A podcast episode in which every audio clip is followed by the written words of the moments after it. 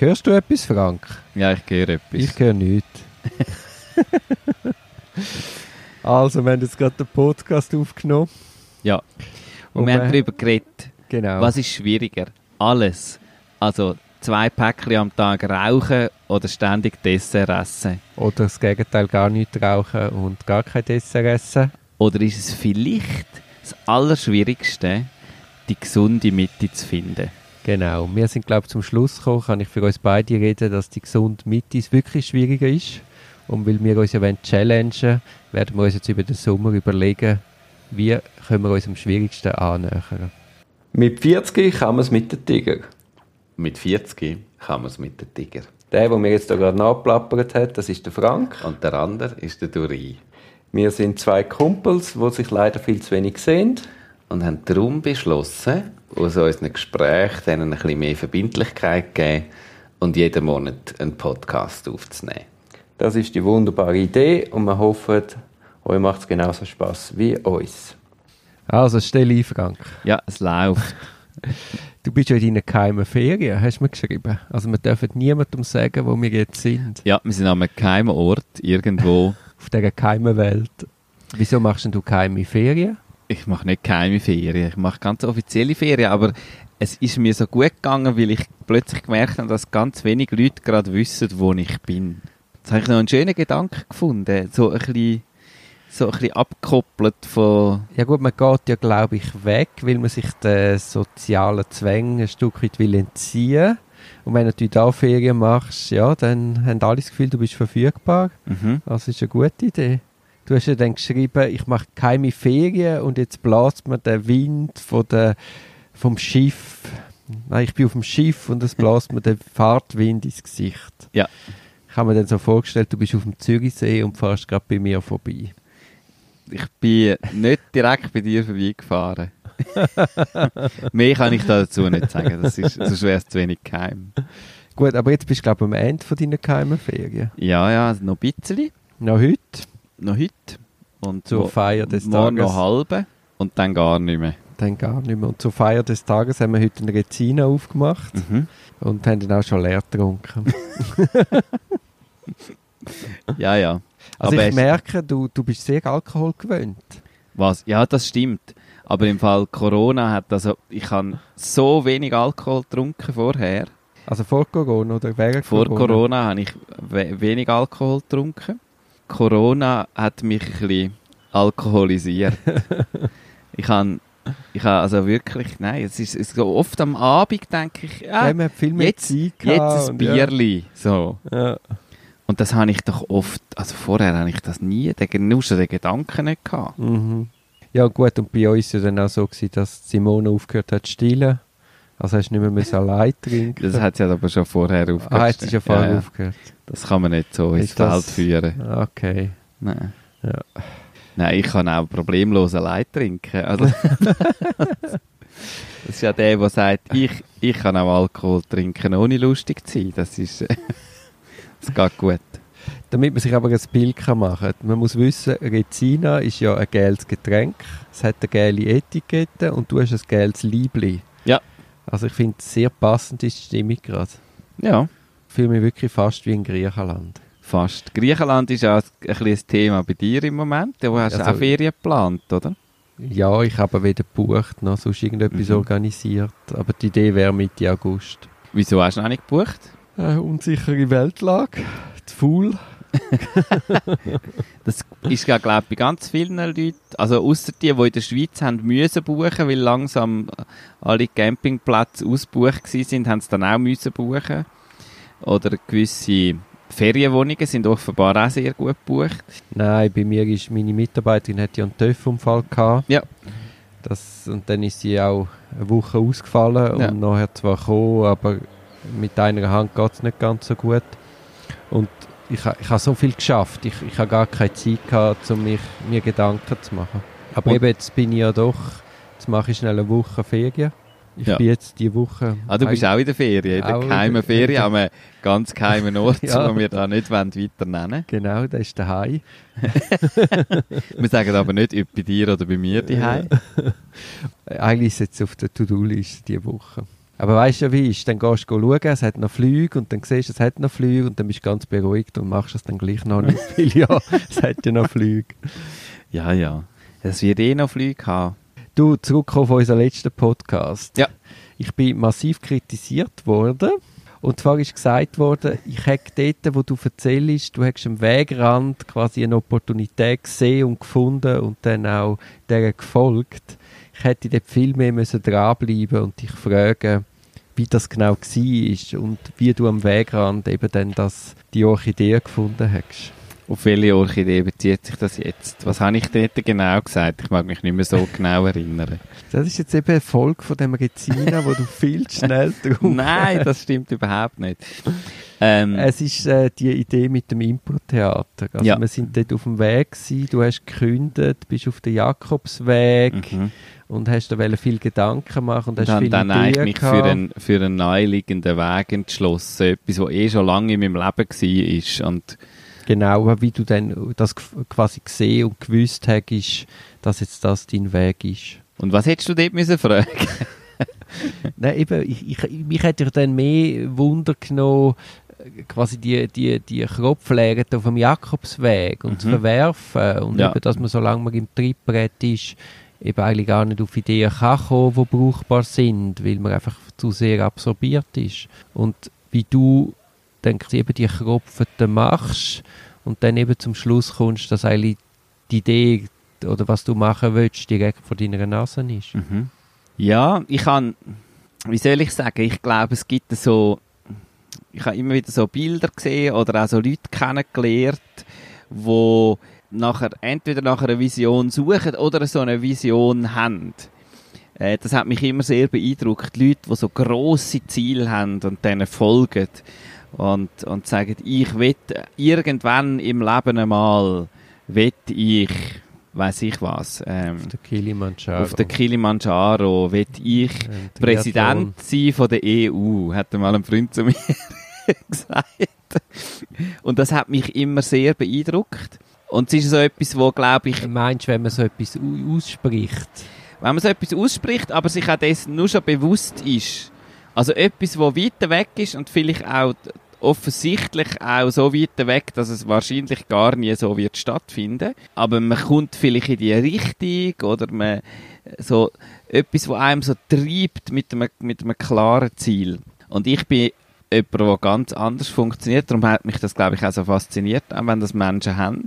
Und es ist immer, ich, es gibt immer den Moment, wo ich denke, jetzt suche ich das einfach auch.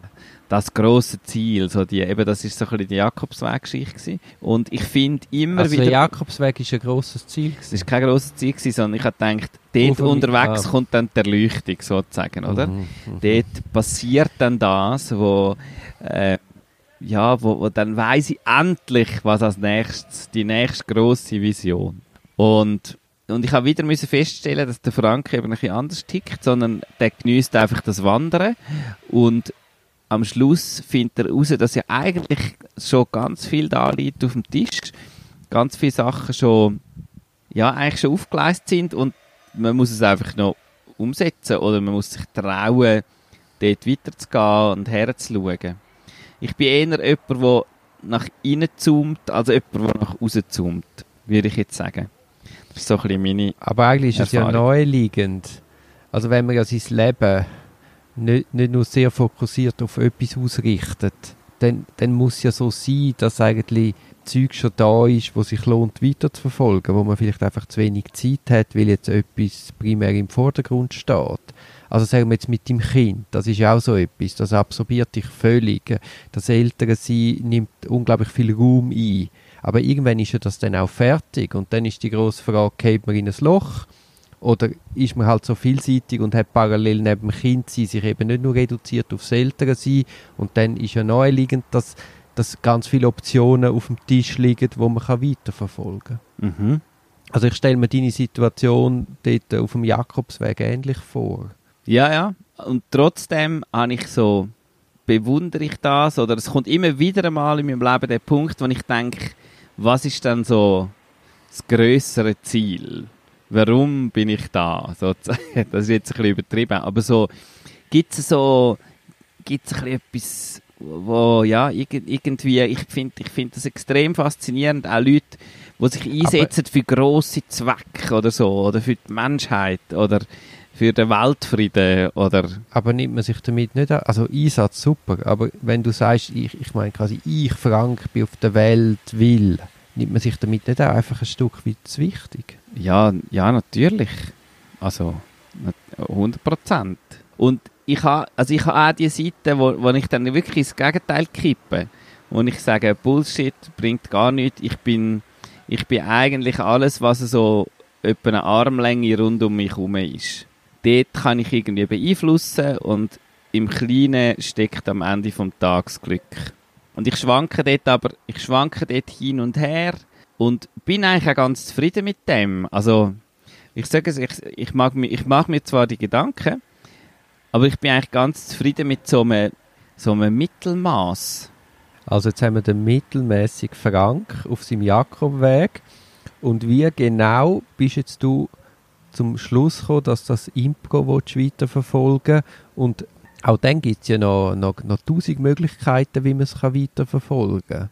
Ja, ja, aber das, das ist dann eben, wenn, wenn ich wieder mal an dem Punkt bin, wo ich sage, schlussendlich geht alles Schritt für Schritt und es ist ja so, dass eben alles, was so in Armeslänge ist, dann muss du ja mal einen ersten Schritt machen. Das ist ja dann ein das Prinzip dahinter, dass der erste Schritt ergibt den zweiten. Der erste Schritt ist, dass du sagst, also gut, ich probiere es mal.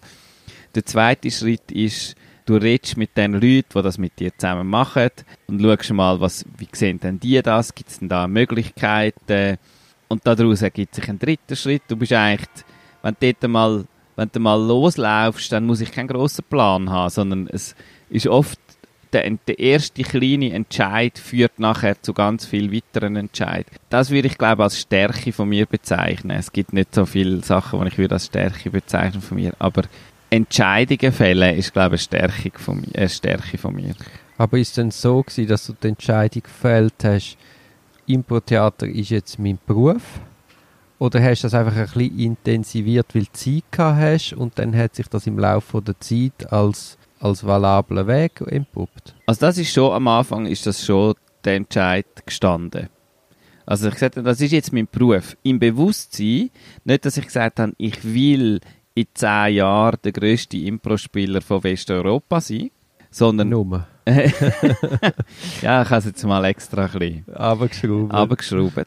So, eben nicht, nicht mit der Vision voraus, sondern zu sagen, es ist jetzt da, ich schaue mich jetzt das als Impro-Schauspieler an. Das ist jetzt mein Beruf.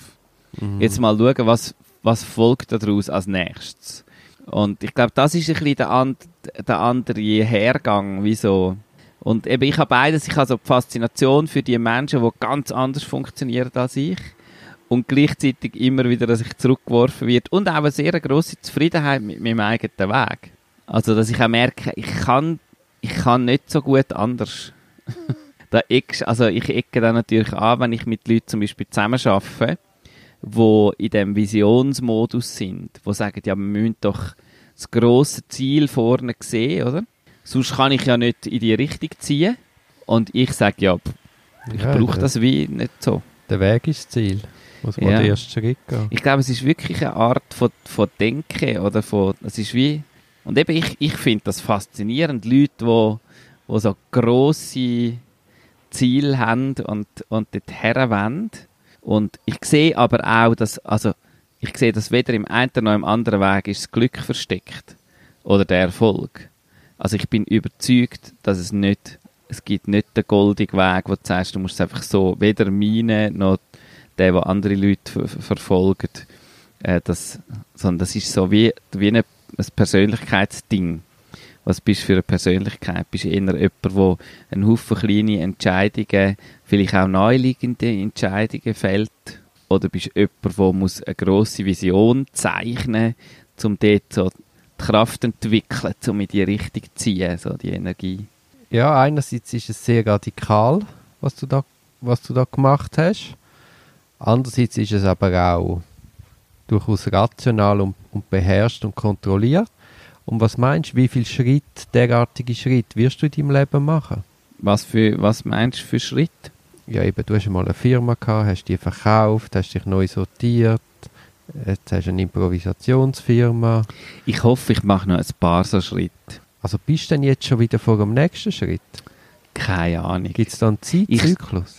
Ähm, ich habe mal das Gefühl gehabt, ich habe mal das Gefühl gehabt, so nach zehn Jahren zeig wieder so, jetzt in Bezug auf Impro habe ich das nicht, also habe ich nicht nach zehn Jahren das Gefühl gehabt, ähm, das ist jetzt irgendwie, der, der Zyklus ist vorbei, es muss jetzt wieder etwas Neues passieren. Gleichzeitig merke ich aber, also das ist ja, ich mache schon fast seit 20 Jahren Impro-Theater. Gleichzeitig ist im Moment, jetzt, ich bin ja im klassischen Midlife-Crisis-Alter, passiert etwas so von, hm, what's next?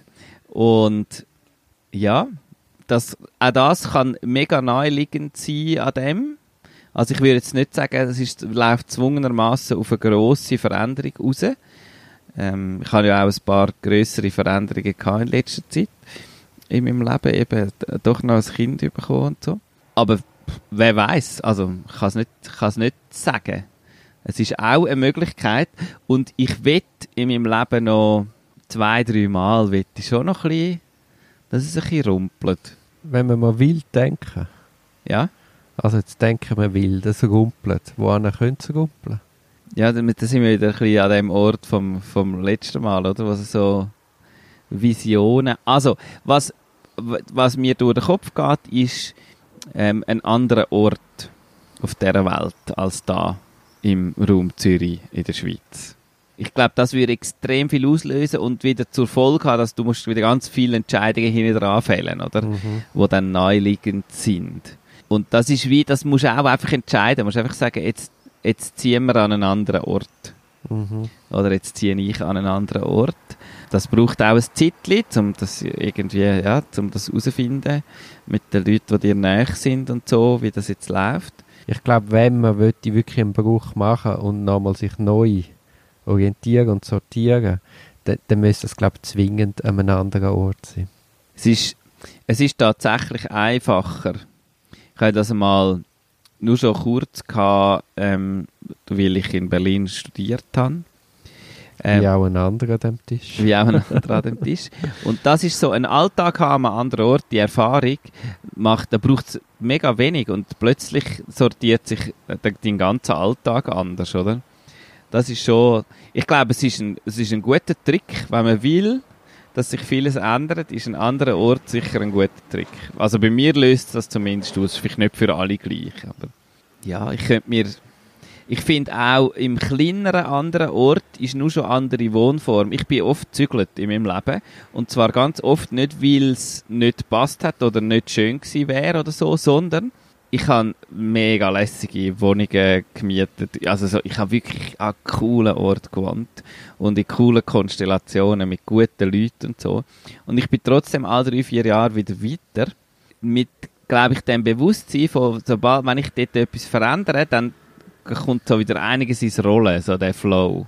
Und ich glaube, vor dem habe ich ein bisschen, also das wäre vielleicht so eine grosse Angst oder so eine Befürchtung, dass man so ein bisschen einrosten diesbezüglich. Dass man so sich ein bisschen, sich ein bisschen wohl fühlt, ein bisschen zu wohl fühlt, ein bisschen Speck ansetzt und ich denke, da ist jetzt eigentlich alles easy. Und dann vergehen 20 Jahre und dann stirbst und das ist dann gewesen. so, das habe ich in Schiss. Ja, ich, ich sehe also, ich sehe genau, was du meinst. Ich meine, bei dir ist es ja auch krass. Du hast äh, ein gebaut, dann hast du ein Kind bekommen, jetzt bist du da in deiner Kleinfamilie. Also es ist, äh, es ist eigentlich, du lebst so, wie man eigentlich von außen in der Gesellschaft sich wünscht, dass man es lebt. Also mhm. wenn, wenn, wenn die Es war einfach ein bisschen ein Versehen gewesen. Ja, ja. Äh. Nein, ich, ich, aber weißt du, es ja, ist ja. doch so, wie nein, eine nein, Gesellschaft ist es voll. oder deine Mami findet, ich möchte, dass, dass mein lieber Franken mal Ja. so sein Glück findet. Ja, ja, meine Mutter jetzt nicht explizit, aber ich glaube, viele Mütter würden sagen, das ist doch toll, das ist doch jetzt richtig, jetzt geht es nicht gut. Also gut, wir müssen vielleicht noch 30 Jahre zurückspulen. Oder? Das war das Ideal vor 30, 40 Jahren. Gewesen. Und dann hast du noch Störche im Garten. Also es kann nicht schöner sein. Es ist, also es ist wirklich brutal schön. Nein, ja. Also wir sind ja in der Ferien und heimgekommen und haben gedacht, ist eigentlich auch noch easy da. ähm, obwohl die Ferien sind grossartig gewesen. Aber so das, ja, Das ist eher ein bisschen eine Angst von mir, so, so dass, dass ich aus Versehen Das- ein bisschen... Das, aus Versehen konventionell werden. ja, oh ja. Ko also konventionell werden, das ist Das ist eine sowieso... Beleidigung, gell? Das ist wirklich eine Beleidigung. aber das habe ich gar nicht aber, sagen, aber ich Frank. bin eben, ich bin recht konventionell, glaube ich.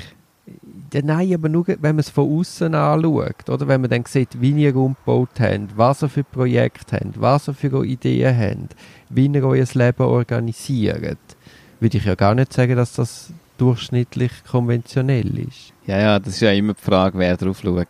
Ich glaube, es gibt auch viele Leute, ja, ja. Das, also Konventionalität, das ist schwierig zu sagen. Ich meine, du bist auch recht konventionell auf eine Art. Jetzt kommt. Nein, auf eine Art bist du voll konventionell.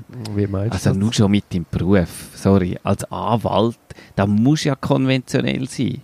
Du kannst gar nicht, du kannst nicht richtig ausbrechen. Du bist jetzt vielleicht ein, crazy Anwalt, also so, das wünsche ich mir auch ein bisschen, dass mein Freund ein bisschen ein crazy Anwalt ist und du dir glaube auch. Aber, also rein, dass du funktionierst in dem System, da musst du eine gewisse Konventionalität haben. Und und das kompensierst du, glaube ich, einfach auch an anderen Orten. Und ich kenne dich ja schon ein Zeitchen und ich weiß, dass du in vielen Sachen gar nicht konventionell bist. Aber auch das, von außen, ich weiß nicht, wenn jetzt einfach, wenn ich jetzt dich jemandem vorstelle am Fest und du redest ein bisschen mit dieser Person und so, würde ich jetzt, da würde, glaube ich, nicht nach, nach einer halben Stunde einer zu mir kommen und sagen, hey, der Dori, das ist ja ein, oh, hure crazy Typ. Sondern würde man sagen, das ist noch nicht der, du, das ist noch der der macht noch interessante Sachen, aber so nicht von wow, was hast du da für einen Punk eingeladen? Und bei mir glaube ich auch nicht. Wenn ich an einem Familienfest von dir wieder auftauche, würde ich niemand sagen, Jesus Gott, was ist denn das für eine? Das meine ich mit unkonventionell. Ja, jetzt müssen wir uns überlegen, was, was in meiner Gilde und in deiner Gilde als konventionell anzuschauen ist. Ja, ja, eh. Das ist dann, eben, darum sage ich, Nein, das ist wir wirklich im Auge des Betrachters. wir so. funktionieren in dieser Gesellschaft, das ist schon klar. Mhm. Das finde ich auch nicht schlimm. Es ist so, jetzt kommt ganz etwas Böses, aber ich tue mich ja mit einbeziehen. Es ist so, wir funktionieren in der Gesellschaft und der Unterschied ist nur, dass du äh, Nike-Schuhe hast und ich Adidas-Schuhe. Also man ist quasi, oder so unterscheidet man sich auch in der Jugend. Ja. Alle laufen genau gleich raus, Ja. rum, momentan weiße Sneakers, enge Ja. Jeans, wo mit einem grossen Gefäßanteil und dann irgendwo oben ein kurzes Liebling, das sie in der Hose haben. Und der Unterschied ist nur in der Marke der Schuhe. Weiß sind beide, in der Marke der Jeans und in der Marke vom T-Shirt. Und ich meine, schlussendlich sind wir das wahrscheinlich auch. Ja, ja, einfach, sie ist nicht die Marke von der Schuhe, sondern es sind halt irgendwelche andere Ja, ja, Sachen. ja, ja. Ja, ja. Nein, das, Das, ist äh, erschreckend, Frank. Jetzt habe ich gerade eine Depression. Ja. Ja, jetzt, jetzt ist eben die Frage, wie viel? Rezina mit dem Frank trinken und das geht einem nachher schlecht. Nein, ich finde das eben nicht so schlimm. Weil, Nein, natürlich ist es nicht schlimm, sonst würden wir es ja auch nicht mitmachen. ja, Das Wichtige ist einfach, dass man nicht in die Pfalle trampt. in welche Falle? Ein Autoleasing, eine teure Wohnungsmiete, hohe Fixkosten, der Anspruch, äh, weisst, einfach, dass man so viel Fixkosten aufhäuft und das als selbstverständlich anschaut, dass man gar nicht mehr die innere Freiheit hat, um zu sagen, nein, so nicht, nein, ich steige aus, nein, ich kann den radikalen Bruch machen, nein, der Klient geht mir auf die Nerven. Also ich meine, die innere Freiheit muss man sich einfach behalten. Mhm. Und gerade wir als Selbstständige können, ich glaube, darum sind wir ja auch selbstständig geworden, weil uns das wichtig ist. Ja. Also uns ist nicht das, Geld auf dem Konto wichtig oder das Statussymbol, sondern es ist die, die Möglichkeit zu sagen, so nicht.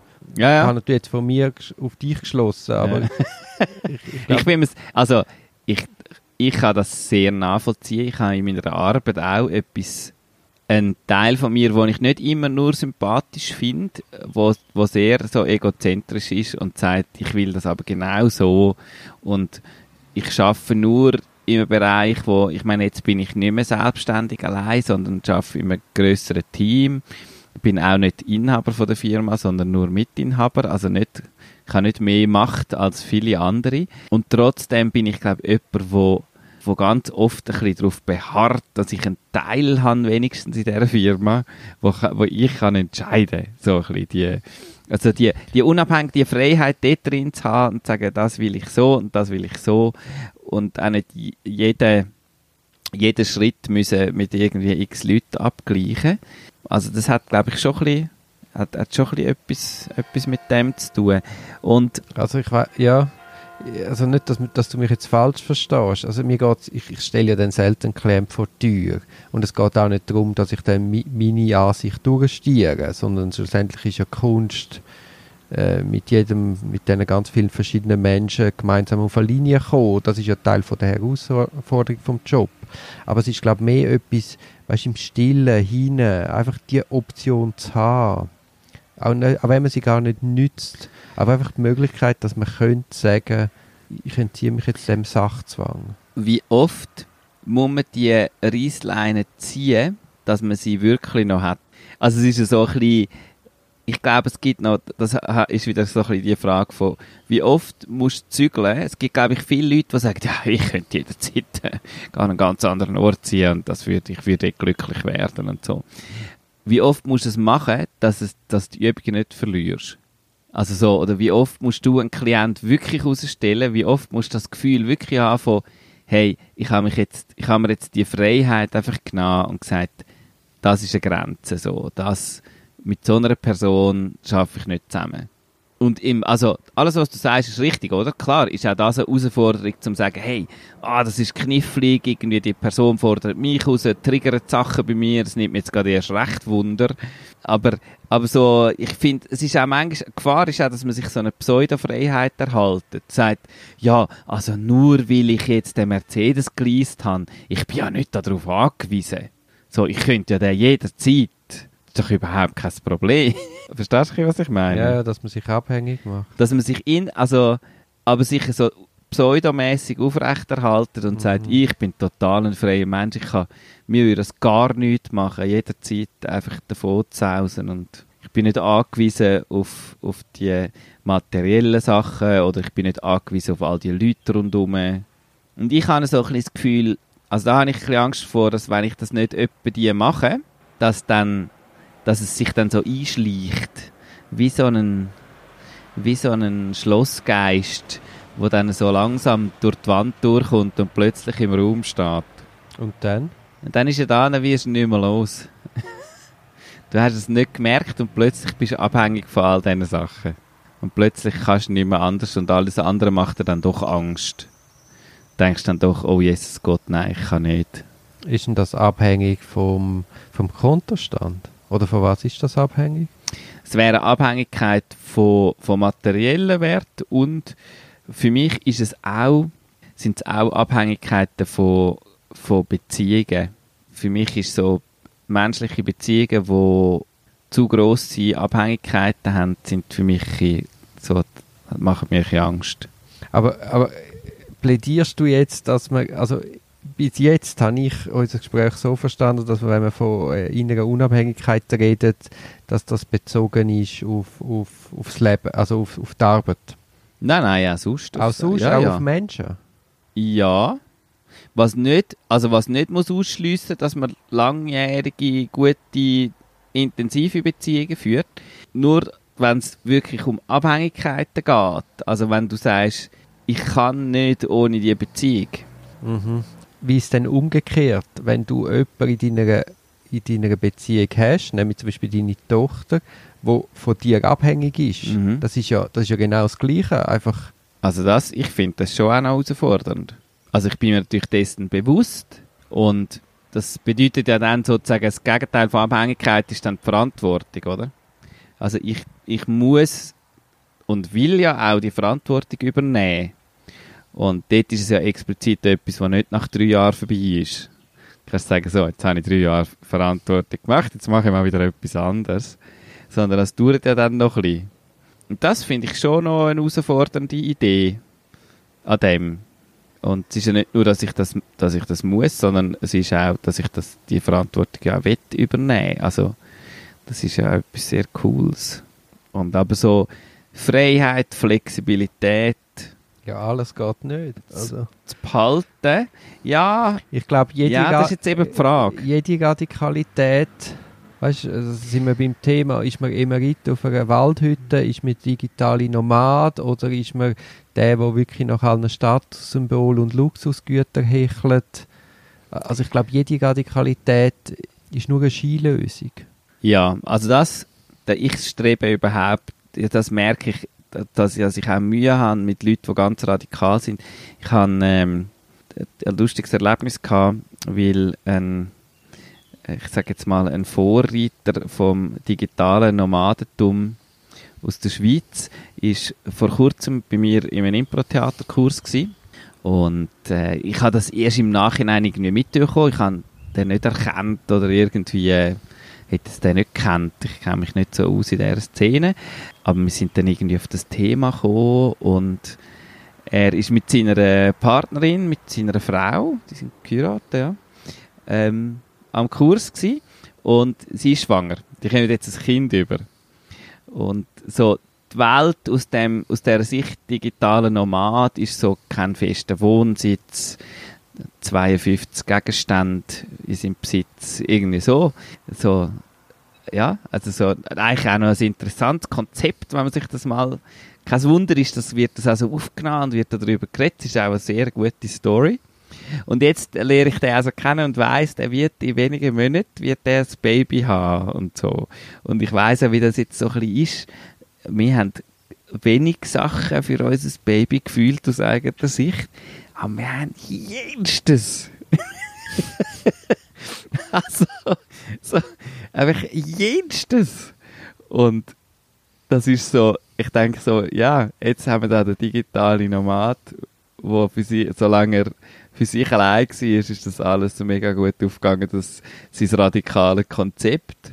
Und jetzt wird sich einfach auch sein Leben ändern. Das ist einfach so. Und äh, das ist hoffentlich auch nicht schlecht. Also, ich hoffe, dass niemand leidet darunter. Weder das Baby noch er noch seine Frau, sondern dass die das irgendwie gut machen und jetzt einen, einen neuen Teil von ihrem Leben wieder kennenlernen und nachher vielleicht wieder, also so. Und, ja, man muss, das Änderung, ich, man muss Änderung zulassen. Ja. Also ich, ich meine, ich kenne sie auch ein Stück weit von meinem Januar, oder mit kein Zucker essen. Also ich weiß nicht, warum das nicht funktioniert. Ich, kein Zucker essen, kein Problem. Viel Zucker essen, auch kein Problem. Aber einfach so vernünftig mit dem hohen Zucker umgehen. so ein Kampf. Ja, oder? das finde ich aber schon auch schwierig. Simone hat mich letztens daran erinnert, dass ich auch wieder mal so einen Monat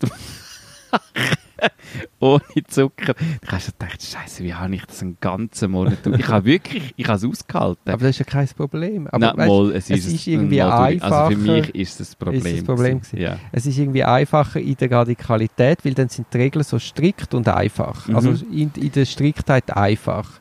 Trotzdem. Das siehst du jetzt auch bei Corona. Wenn man die Leute sagt, ihr müsst jetzt daheim bleiben, dann Ja. funktioniert es. Ihr müsst alle Masken anlegen im Zug, dann legen alle Masken Aber einfach wenn die man Leute sagt, vernünftig handeln.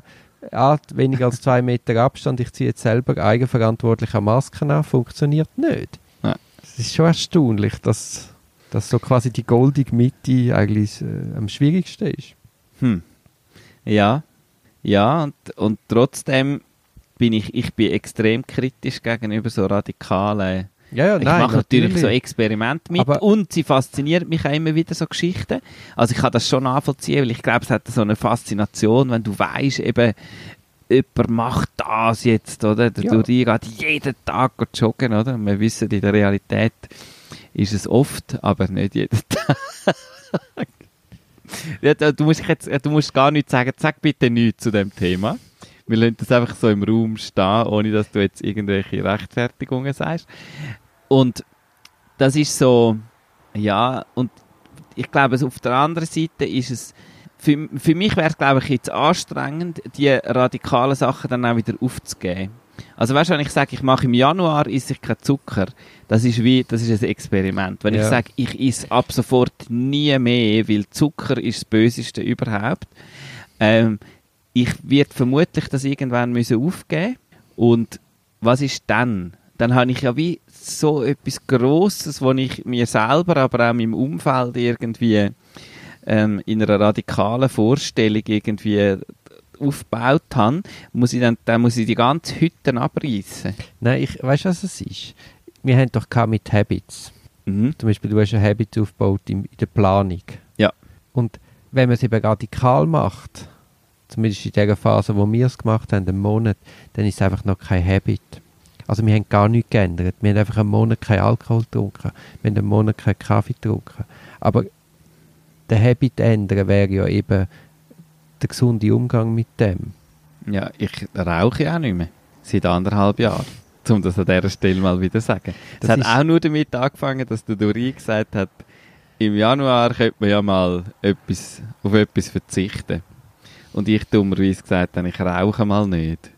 Ja, eben, das ist super. Aber eben, das ist Das ja ist auch... definitiv ein Habit geworden. Aber die grosse Kunst wäre doch, sich Ab und zu können rauchen. ein Zigarettchen Ja. gönnen, ohne, also, oder das ist ja das, was ich im, im Zucker anstrebe, oder im, im, also sagen wir so, die ultimative Herausforderung wäre ja nicht rauchen oder nicht rauchen, sondern etwa die, wenn es gut geht und die Stimmung stimmt, sich ein Mhm. Zigarettchen gö- gönnen, ohne dass man das Weitere hat.